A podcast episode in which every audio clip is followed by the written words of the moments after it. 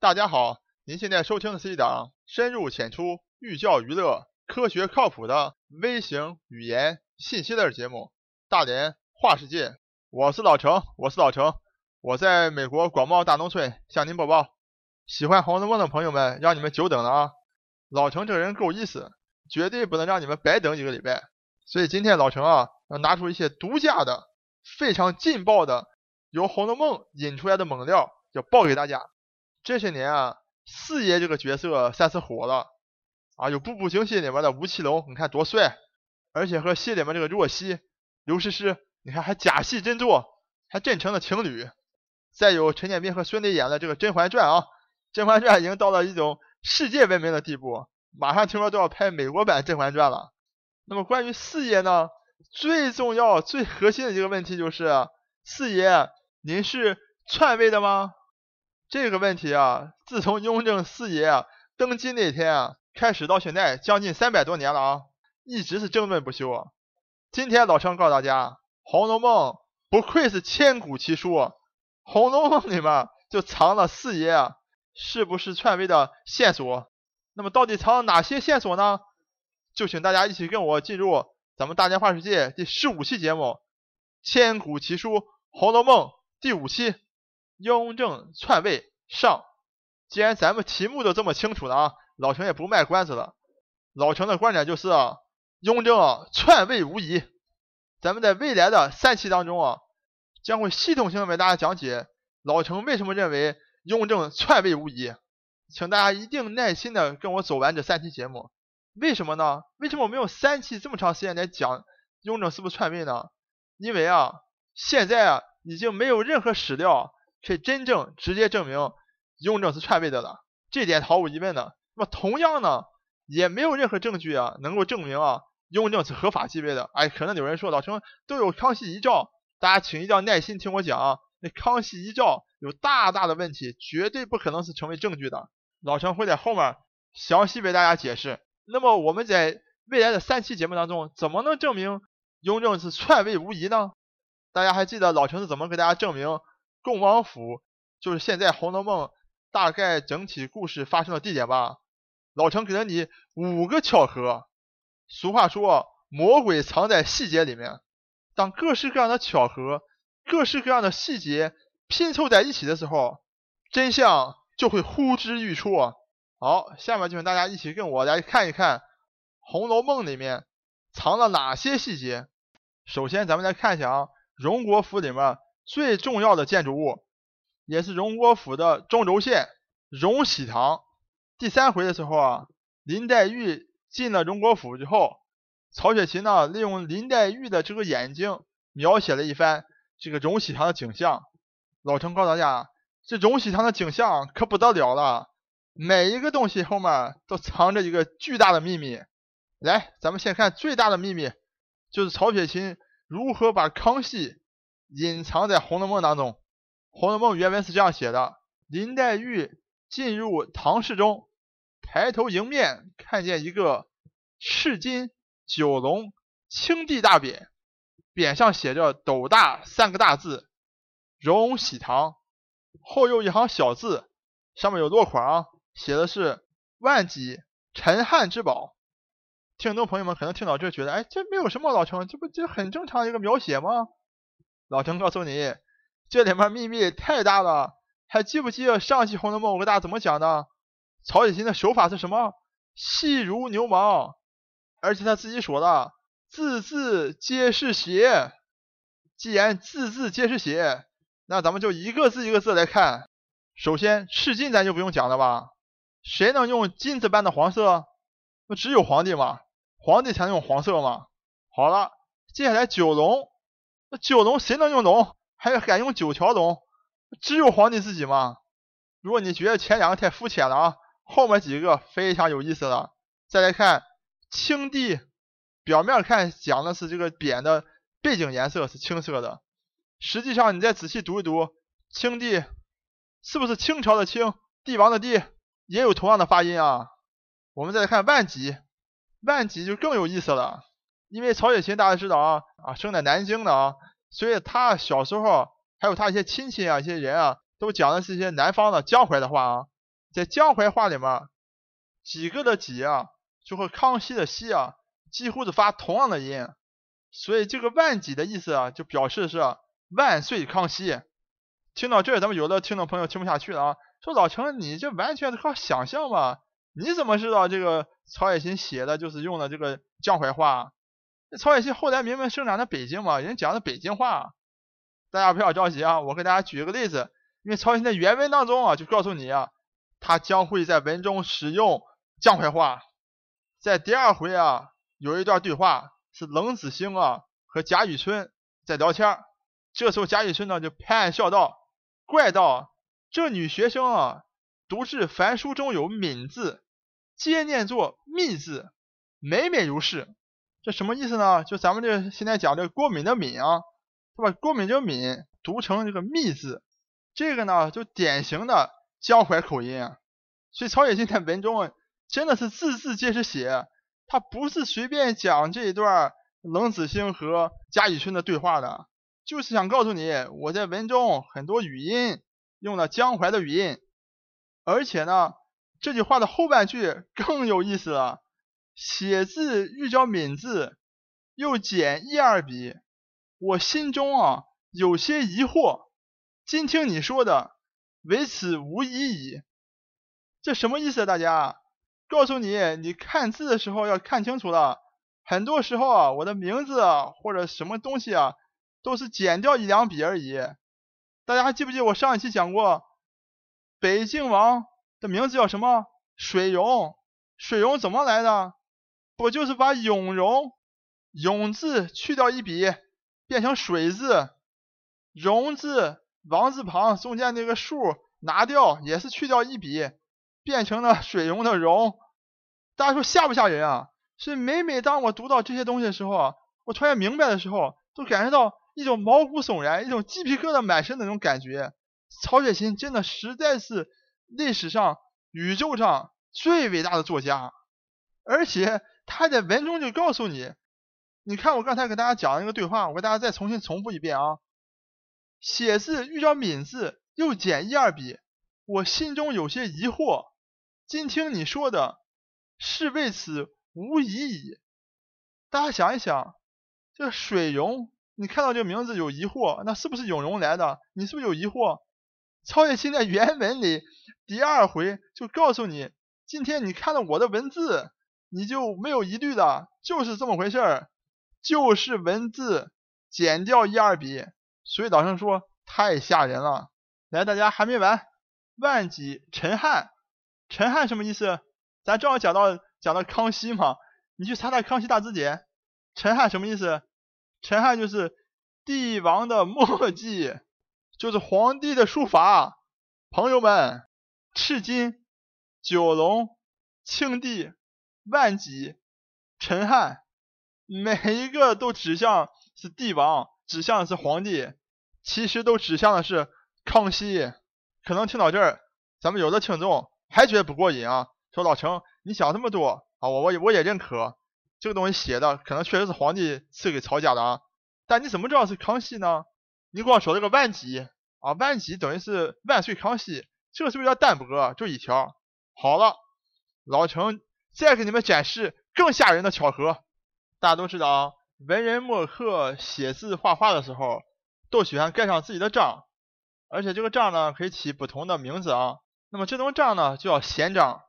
咱们再看看，康熙曾经用过的三个闲章的名称，大家一定要做好了啊，千万千万别瞎找。第一个叫万几余霞，第二个康熙陈汉，第三个他非常常用的啊，叫做。康熙御笔之宝，我们亲爱的听众朋友们，不知道你们服没服？反正老程我自己是服了。大家看看吧，那块金匾上的落款“万几陈汉之宝”，大家看懂了吗？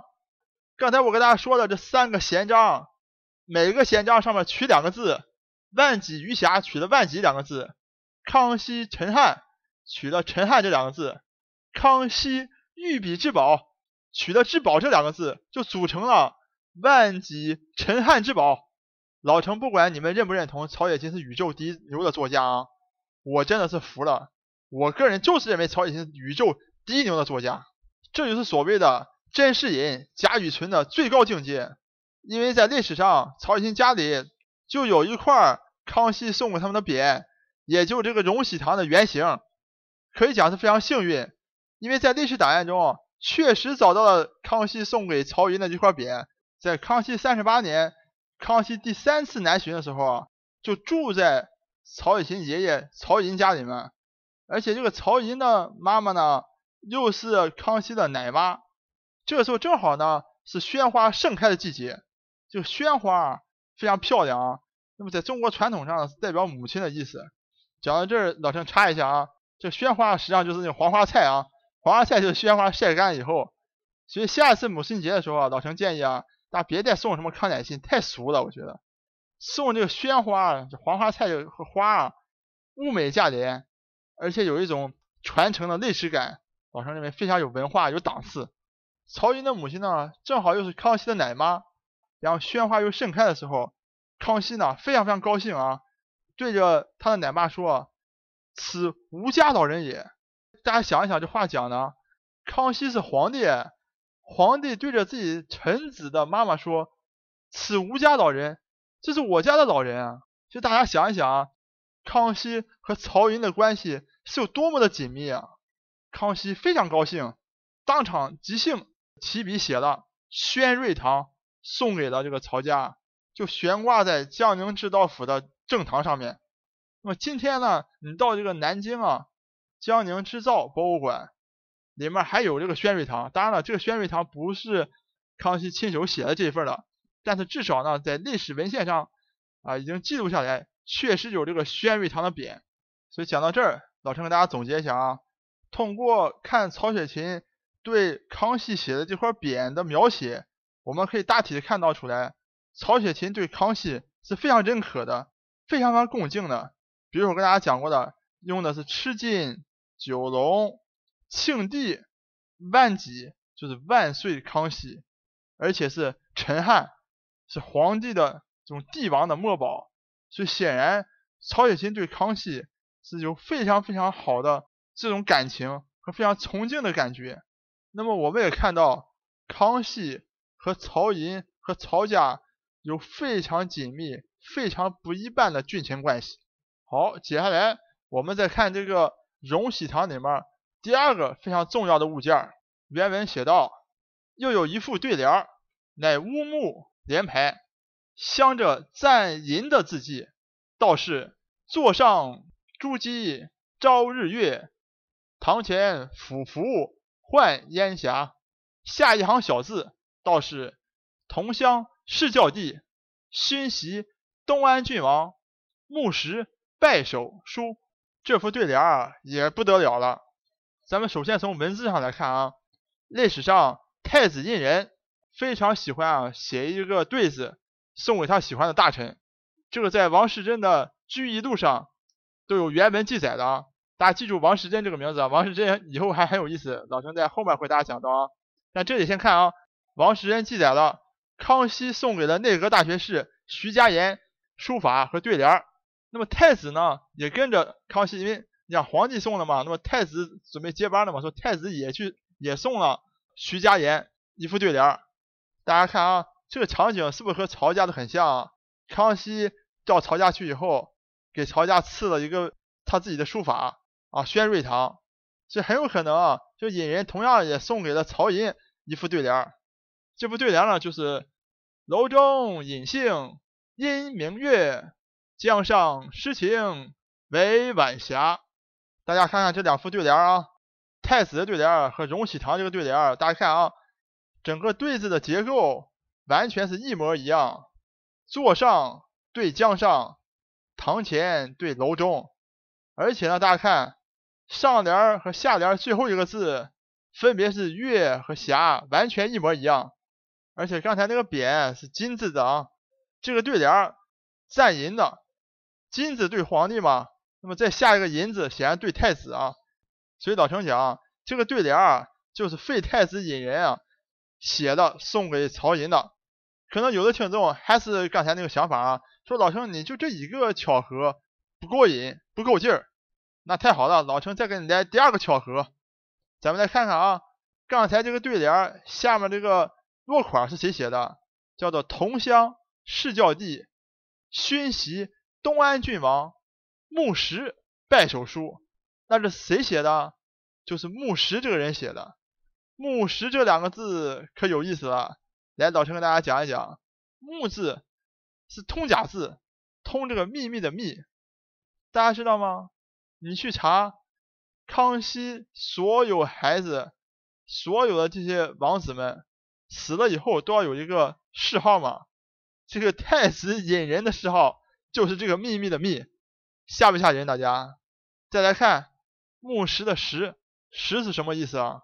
石是等于是我们这个栽花啊，就把花从这儿移到那儿去，就叫等于是移栽的一个意思啊。大家想一想，这个太子胤人啊，康熙两累两废。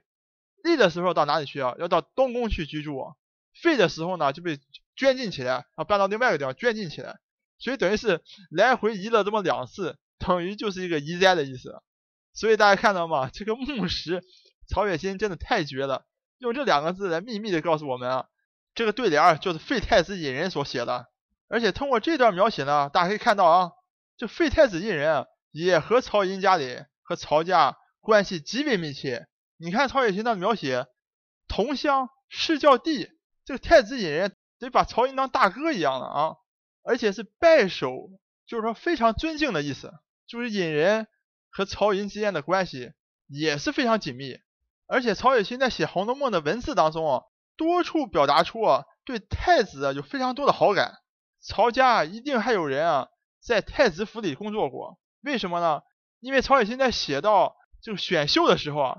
讲过这么一句话，叫“将不世出之隆恩，除嫔选嫔妃外，凡仕宦名家之女，皆报名达部，以被选择为公主、郡主，入学陪侍，称为才人赞善之职。”这个赞善啊，又不得了了，又是曹雪芹在挑逗我们。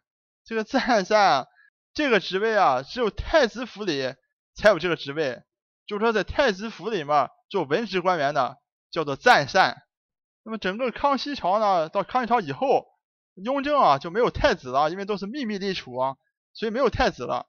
只有在康熙朝，也只有唯一一个太子，那就是隐人，他两肋两废啊。所以这个赞善就告诉你，曹家应该是有人在太子府里做过这个职位的。另外还有更有意思的啊，大家知道贾元春在《红楼梦》里面是非常重要的啊，在二十八回里面有一个情节。就是说，让人去跑到清虚观打醮，打什么醮呢？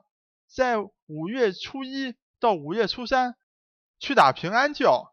在清朝那个年代啊，如果是一个重大的礼仪活动，如果像这种持续三天的，那么最后一天呢，才是重中之重，也是最有意义的一天啊。那么最后一天哪一天呢？就这个五月三号，大家知道吗？谁的生日是五月三号？你去查所有康熙的皇子，只有一个人。就是太子胤人，老陈开头就跟大家讲了，当这么多的巧合，这么多的细节堆积在一起的时候，真相就是呼之欲出了。我可以给大家讲，曹家包括曹雪芹自己对太子胤人都有非常多的好感，而且太子胤人对曹家也关系也都非常好。可能有的听众朋友听到这儿啊，说老陈，哎，你整个这一集讲了半天，你题目是雍正篡位。你怎么讲了半天？先讲康熙关系怎么好，又讲了太子胤人和这个曹家关系怎么好？你是不是跑题了呀？虽然我们在一块听着挺过瘾的啊，讲的都挺有意思的，但是和四爷雍正篡位一点关系也没有啊！请大家一定要耐心的听老陈讲下面几期节目啊，因为要证明雍正是篡位的，是一个非常困难的事情，需要非常多的细节来佐证。老陈在这里告诉大家，老陈今天讲的康熙和胤人和曹家的关系啊，与雍正是否篡位啊有非常大的关系。那么到底是什么关系呢？敬请大家期待下一期节目。我是老程，我是老程，我在美国广袤大农村向您播报。本节目一切观点均属个人观点，一切材料均来自网络。